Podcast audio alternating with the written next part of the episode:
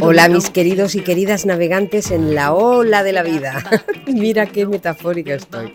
Recibe mi más cariñosa bienvenida a este canal de podcast que espero que sientas ya un poco tuyo. Estás oyendo un nuevo capítulo de la serie Gente Inteligente, en el que vamos a hablar de desapego. ¿Desapego sí o no? ¿Tú qué opinas? Soy Lola Pelayo y estoy aquí y en muchos sitios más con un propósito concreto, contarte cosas que te remuevan y que te sirvan para tomar con más conciencia las riendas de tu vida. Madre mía, qué poeta me he levantado hoy. Sea como sea, gracias por estar ahí y darle sentido a todo esto.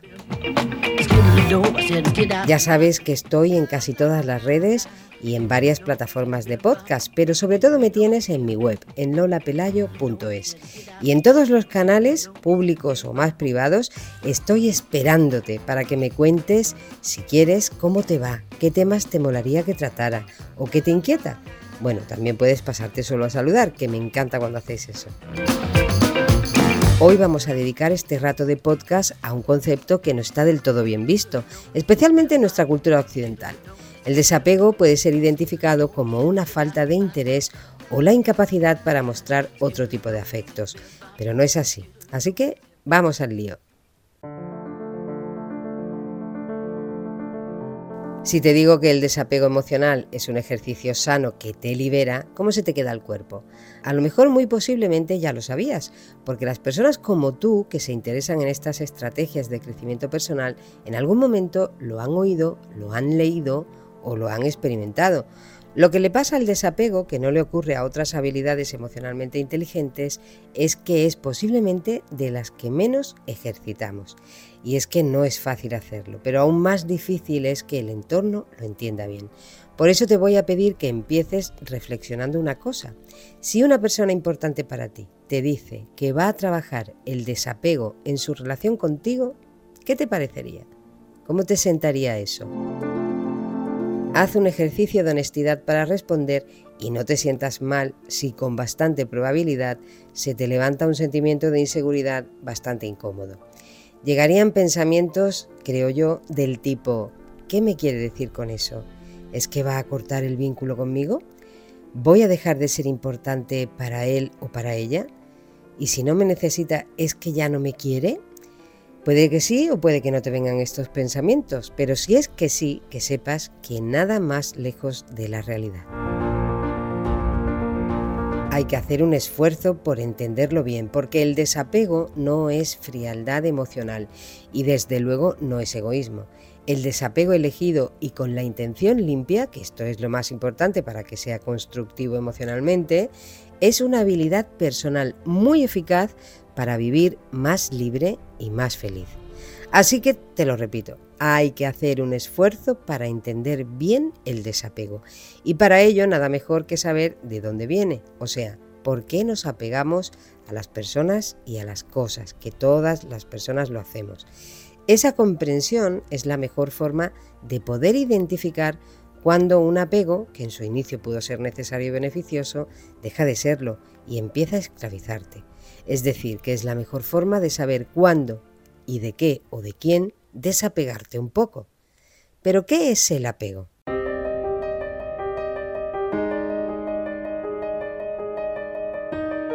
El apego es imprescindible en la vida humana hay uno muy atado a nuestras vidas, que es el que desarrollamos y el que atraemos al nacer y durante la infancia, sobre todo durante la infancia. Es ese momento en el que miras a un niño o una niña pequeña o a un bebé y de pronto te dan unas ganas tremendas de cuidarle.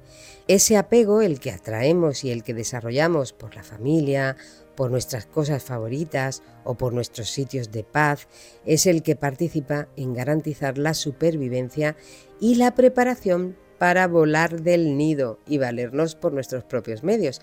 Así que el apego tiene una función biológica, prepararnos para salir al mundo a vivir por nuestra cuenta. Con el tiempo llega el momento en el que ya no es necesario ese apego para sobrevivir, pero no nos gusta perder la sensación de seguridad que nos da y seguimos queriendo sentirnos apegados o apegadas a las personas y a las cosas. Ahí comienza el problema, cuando deja de ser necesario y aún así nos aferramos muchas veces de una forma emocionalmente insana que nos limita porque nos hace dependientes. Seguro que has leído o al menos has oído hablar de Mari Kondo y su bestseller La magia del orden. Si no le has echado un ojo alguna vez, te sugiero que lo hagas. Es muy interesante y muy práctico si es el desapego un objetivo en tu vida.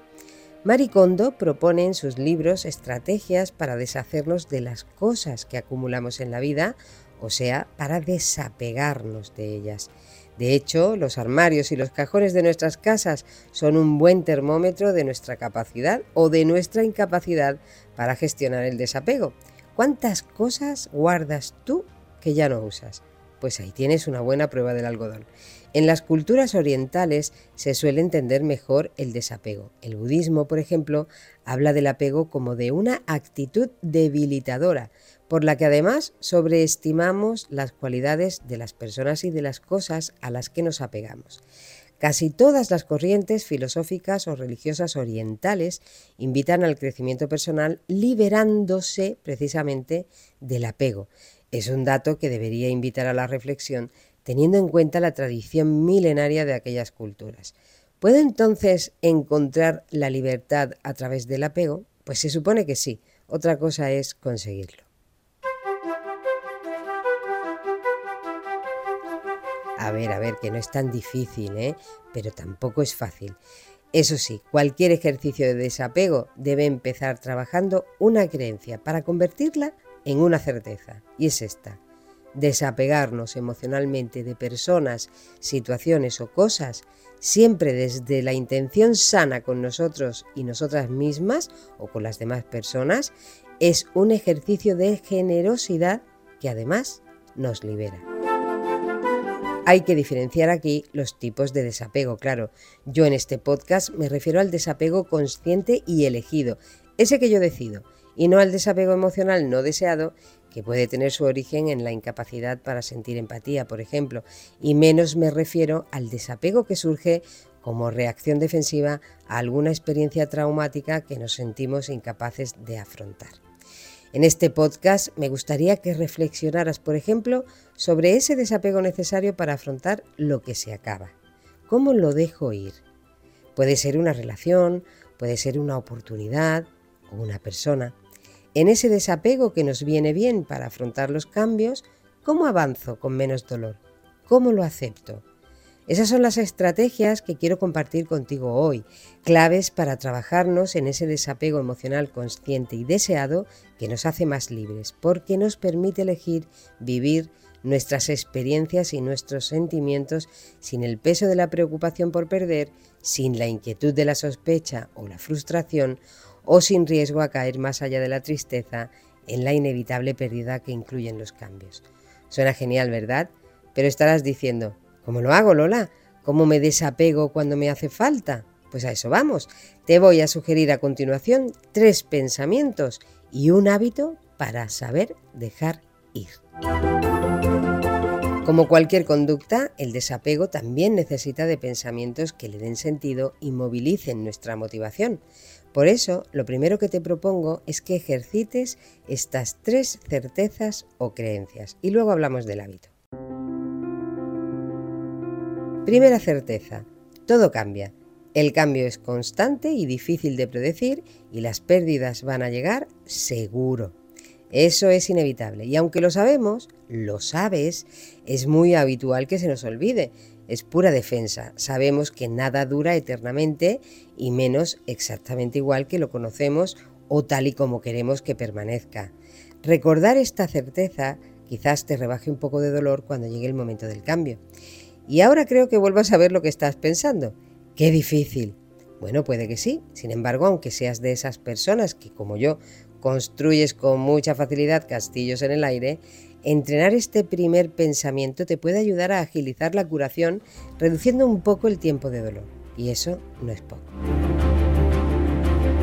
Segunda certeza, el presente es un regalo, por eso se llama presente. Otra obviedad, ya lo sé, y algo manida la frasecita, también lo sé, pero es otro pensamiento que por más que leemos y escuchamos, cuesta que se nos quede grabado y lo tengamos en cuenta. Y es porque la lógica de que es mejor vivir el presente sin el peso del pasado y sin demasiadas expectativas de futuro se resquebraja con nuestras frustraciones.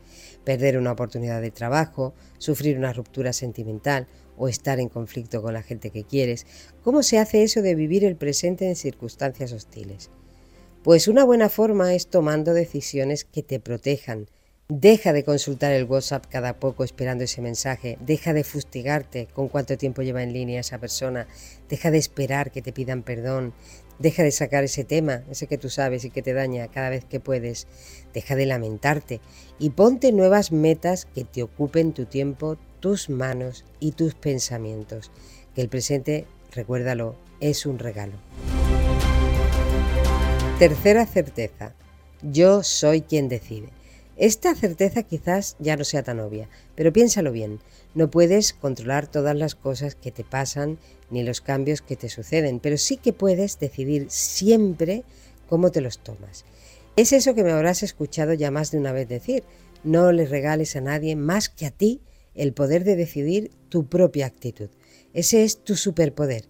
Y tampoco es fácil, claro que no, requiere una dosis muy alta de autoconocimiento y autorregulación. Pero ¿para qué si no te sirve desarrollar tu inteligencia emocional? Pues eso. ¿Has escuchado la música de cabecera y estás pensando que se me ha olvidado el hábito? Pues no, es que es muy fácil y muy rápido de contar y este también me lo has escuchado ya muy probablemente alguna vez, porque lo recomiendo mucho y es que vale para casi todo. Piensa cada día cuando te vayas a acostar o al despertar antes de levantarte, ¿Cuántas cosas de tu vida merecen tu agradecimiento? Pueden ser pequeños detalles de ese día, regalos inesperados del universo como un encuentro con un viejo amigo, un golpe de suerte con esa gestión que normalmente te lleva mucho más tiempo, un abrazo, una llamada. Decide tú, pero no te acuestes o no te levantes sin dedicar un rato a identificar todos los días esos momentos en los que se asoma a tus labios un sentido y transformador gracias. El poder de las gracias es infinito. Pensar en lo que tenemos y no tanto en lo que nos gustaría tener. Sentirnos agradecidas y agradecidos por lo que vivimos. Si algo nos demostró la pandemia, ese hecho traumático que nos empeñamos en olvidar ya, es cuántas cosas superfluas llenaban nuestras vidas. Pues no te olvides, al menos no de eso. Fue una experiencia que supuso sobre todo un desapego forzado que nos permitió identificar y valorar mucho mejor lo más importante. Y esa es una lección que sabe aprovechar muy bien la gente inteligente como tú.